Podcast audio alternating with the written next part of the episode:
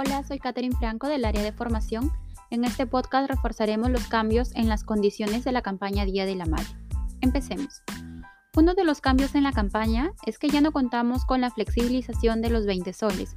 La evaluación crediticia se realizará por cada transacción, es decir, cada línea tendrá que ser evaluada y cada una deberá tener el cargo fijo para el plan que se le va a vender y así calificar para la campaña Día de la Madre. Para portabilidad y alta nueva vendemos planes a partir de 49 soles con 90 y si mi cliente de planta tiene un plan de 45 soles con 90, lo tenemos que actualizar al plan Mi Movistar de 49 soles con 90. Como sabemos, el pack Día de la Madre consiste en vender el equipo A más el equipo B si después de haber agotado todas las opciones de negociación, el cliente no desea adquirir los dos equipos, se le puede ofrecer uno de los dos equipos del pack al mismo precio promoción de pack. Esto estaría aplicando para Standalone y Movistar Total, solo para equipo en portabilidad de origen postpago o en CAEC.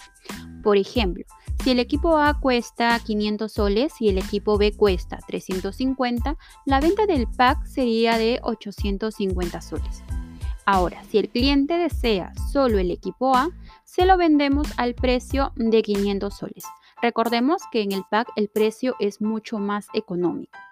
Adicional a ello, se habilita la portabilidad de origen prepago, pero solo para el equipo 2 y solo en venta de pack con dos líneas. Por ejemplo, la línea 1 puede ser un CAEC, la línea 2 puede ser portabilidad de origen prepago. Y también tenemos la otra opción que puede ser línea 1 portabilidad de origen postpago y la línea 2 portabilidad de origen prepago. Espero que estos puntos hayan quedado claros y poder ayudarte en tu gestión. Hasta la próxima, gracias.